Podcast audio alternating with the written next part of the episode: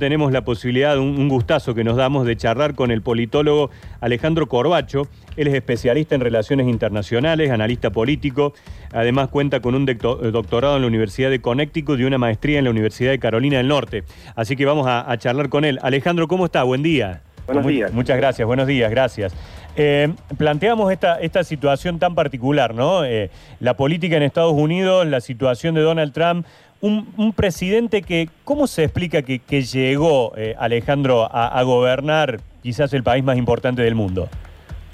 Eh, bueno, lo que estamos viendo es el, en el caso de Donald Trump, que es el primer presidente de los Estados Unidos que va a recibir dos impeachments, o sea, dos este, censuras o dos intentos de, de censura de, de- de su gobierno. Eh, el miércoles pasado fue aprobado este impeachment porque por incitar a la insurrección. Eh, diez, este, como ustedes recién estaban hablando de los republicanos, ¿no? 10 este, diputados republicanos dieron los votos para apoyar este, esta, esta moción, ¿no? Claro. Ahora, esto pasa a juicio del Senado y el Senado necesita dos tercios, pero como el Senado está controlado por los republicanos, yo creo que los republicanos lo que quieren es, este, es que, el 20 de enero se produzca el, traspaso sin mayores incidentes. Eso por un lado. El, el otro tema, y de hecho, perdón, quiero decir, también los, hubo un documento muy importante al día siguiente de los hechos estos del 6 de enero, eh, hubo un documento muy importante de los jefes de Estado Mayor y de los jefes de todas las fuerzas militares que este, de los Estados Unidos que este, reconocen o anuncian que el 20 de que el 20 de enero van a, a- a seguir a- al presidente al presidente electo Biden como el cuadragésimo sexto comandante en jefe de las Fuerzas Armadas. O sea, desde ese punto de vista institucional, digamos, este, el apoyo a- al sostenimiento de las instituciones es enorme.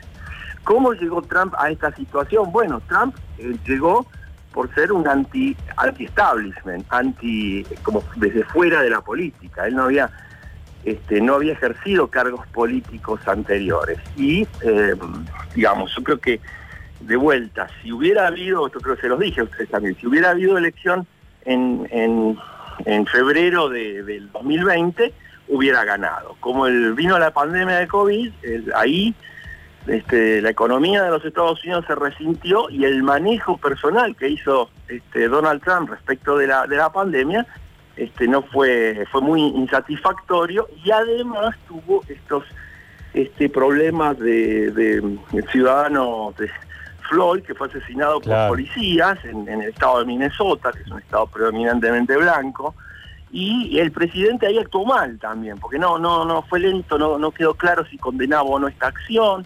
Entonces, esto generó un, un- rechazo muy fuerte en la sociedad. Vamos a las elecciones, pierde las elecciones y él no reconoce este, este, este resultado. Entonces estamos en esta situación de alguien que no quiere reconocer la, la situación que está. Esto para los Estados Unidos es novedoso y es grave. Por eso es grave en el sentido de decir, bueno, ¿qué hacemos con alguien que no quiere, que no quiere salir? Pero por suerte, la democracia tiene distintos mecanismos. Eh, uno de ellos no es un mecanismo institucional, sino es un mecanismo de la realidad, es que Donald Trump no está solo. O sea, Donald Trump trabaja, trabajó durante todo este tiempo con el Partido Republicano. Y su vicepresidente es un hombre del partido. Y el, el Partido Republicano en estas elecciones no le fue tan mal. Por lo menos, por ejemplo, controla el Senado. Entonces, el Partido Republicano no quiere, no lo quiere a Trump, que justamente a esta altura ya queda claro que, que- que Trump es un, finalmente es un estorbo, Sí. pero no quieren este, terminar mal porque, para que no se arrastre, no arrastren al, al partido. Claro, ¿Mm? claro, claro. Entonces, este, la situación se parecería, no sé, ¿usted vio la película La Caída, la esa de los últimos días de Hitler? Sí, claro, sí. Bueno, si usted lee las noticias, más o menos lo que tenemos es un, un señor, un presidente del país más poderoso, pero este, aislado, enojado, porque dice que sigue insistiendo que le robaron la elección, este, y la verdad no es cierto, eso es totalmente ya infundado, ya está aclarado que eso no ocurrió, pero él se aferra de eso, y este y sus asesores muchos los han ido abandonando y los que se quedaron tratan de salvar lo mejor o lo que se puede pero realmente más bien lo que ven algunos muchos asesores comentaban y en algunos medios es que Donald Trump con esta actitud este ya este digamos eh, se, se, quemó definitivamente en la política. Un Trump que además ha anunciado que no va, no va, a ir al cambio de mando, ¿no? Que no va a ir a entregar el, el mando él a Biden. Es claro, posiblemente ocurra eso, esto ya lo hemos visto en Argentina, lo hemos visto. Claro, exacto. Este, es un circo que, que es lamentable, es penoso que estas cosas ocurran, pero realmente este, este, esto es parte de la personalidad de Donald Trump, ¿no? Este, pero realmente va a terminar, bueno, va a tener sus seguidores, por supuesto, pero Estados Unidos es un país de más de 300 millones de habitantes, no es que todos son como como los seguidores que tuvo. La, modificación de, la, de los métodos de las campañas políticas, digo, mucho más de redes sociales, de llegada más personalizada, son las que permiten, Alejandro, que justamente eh, personajes quizás como Donald Trump, como Jair Bolsonaro, lleguen a, dirigir países como estos tan importantes? Eh, eh, las redes sociales han cambiado el modo, pero, pero en realidad lo que estos los, los líderes o los nuevos dirigentes llegan porque saben aprovechar una situación de descontento. Yo les quiero señalar una diferencia con Jair Bolsonaro y Trump. Jair Bolsonaro viene de la política, ha hecho política por mucho tiempo y se ha acomodado. Y de hecho no le está yendo tan mal ahora. Este, no así con, con Donald Trump. Mm. Este es el problema. Donald Trump ha alienado a, muchas posturas, hasta su propio vicepresidente, porque eh, Donald Trump pensó que el vicepresidente podía frenar, parece, parece que estuviera en la Argentina, ¿no? Que el vicepresidente tiene la voluntad de frenar un procedimiento que es institucionalizado desde hace más de 200 años y está en la Constitución, o sea, el Congreso declara ganador al presidente y el vicepresidente como simplemente como presidente del Senado, bueno, este, eh, eh, hace un acto de ceremonia de la presencia del Poder Ejecutivo allí, pero no, no puede frenar un procedimiento que ha sido ya este, aceptado por, por, todos los mecanismos institucionales previos.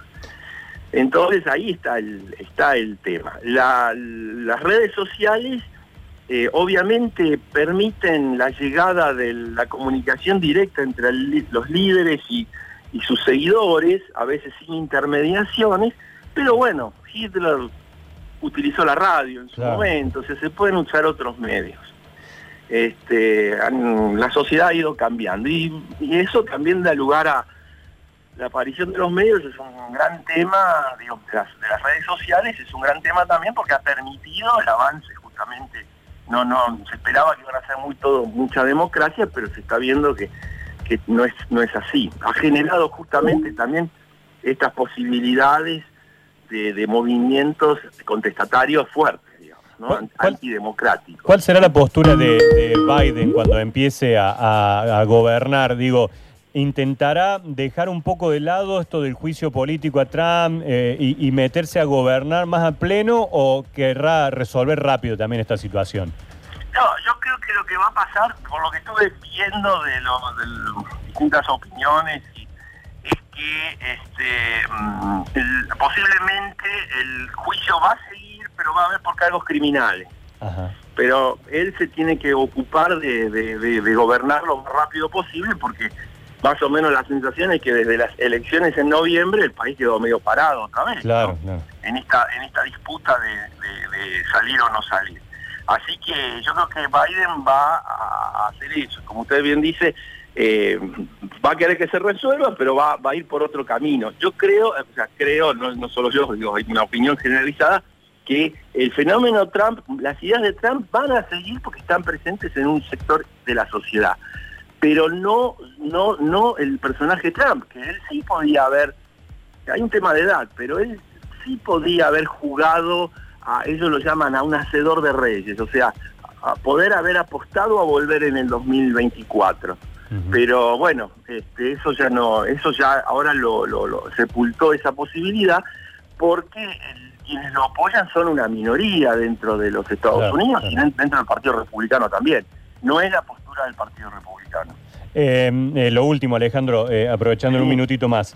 la posición de Biden en cuanto a los inmigrantes, aquellos que llegan a los Estados Unidos, ¿será distinta? No, porque en algún caso se denunciaba hasta cierta persecución ¿no? del, gobierno de Trump. hay muchos por ahí de, países que intentan llegar a, los Estados Unidos en el sueño americano y demás. ¿Será un poquito más, más tranquilo o cuál es la postura de ellos? No vamos a ver, yo creo, bueno, no vamos a ver escenas desgarradoras de separación de niños, de los padres. Este, em, eh, eso no va a seguir se, va se van a, retomar los procedimientos que había antes, digamos, ya en la época de Obama. De hecho, Obama expulsó más, este, deportó más gente que, que las administraciones anteriores, más que Bush. O sea que alguien podría calificarlo de, a, Obama de gran deportador, ¿no? Lo que pasa es que no va a tener ese, eh, va, a, ser con todo el peso de la ley y, no creo que va a usar eso el tema mediático. Digamos, los Estados Unidos es muy vigilante de su de la de la inmigración. Hay una gran aspiración de, de inmigrantes que quieren entrar y bueno, si cumplen eh, puede ser que se flexibilicen algunas de las medidas que fueron... El problema con las medidas de Trump es que, este, em, digamos, le limitaron a los Estados Unidos a poder este, incorporar o recibir eh, gente brillante, digamos. Es como perder cerebros. Esos cerebros brillantes que de otros países de, donde no, que no tenían oportunidades, pueden elegir el, ir a los Estados Unidos o ir a Gran Bretaña o a ir a Australia o a ir a Alemania. Bueno, estos, esos países están, aprovecharon esa, esa, esa situación, ¿no? Han estado aprovechando esta, este cierre de los Estados Unidos que se pierde esta incorporación. Entonces posiblemente estas cosas se, se flexibilicen y otra vez los Estados Unidos vuelvan a ser un lugar no, no solo para inmigrantes que quieren hacer la América, sino para gente muy capaz que quiere desarrollarse en el área de la ciencia y la, investigación, y eso es fundamental para un país que quiere ser líder del mundo. Así lo ha hecho Estados Unidos hasta Trump. ¿no? Claro, nutriéndose de, grandes cabezas de distintos lugares del mundo que llegaban a ese Exactamente, país. Exactamente, esa es la capacidad, es la, tarjeta verde. Una vez un, funcionario me explicaba que los Estados Unidos me dicen, nosotros podemos conseguir, realmente eh, eh, queremos médicos argentinos, porque están muy bien preparados, estoy hablando hace 30 años, ¿no? Pero vienen muy preparados, con muchas ganas de investigar y, no cuestan lo que no, nos piden de salario lo que pide un, médico nuestro, que se dedica a la práctica privada.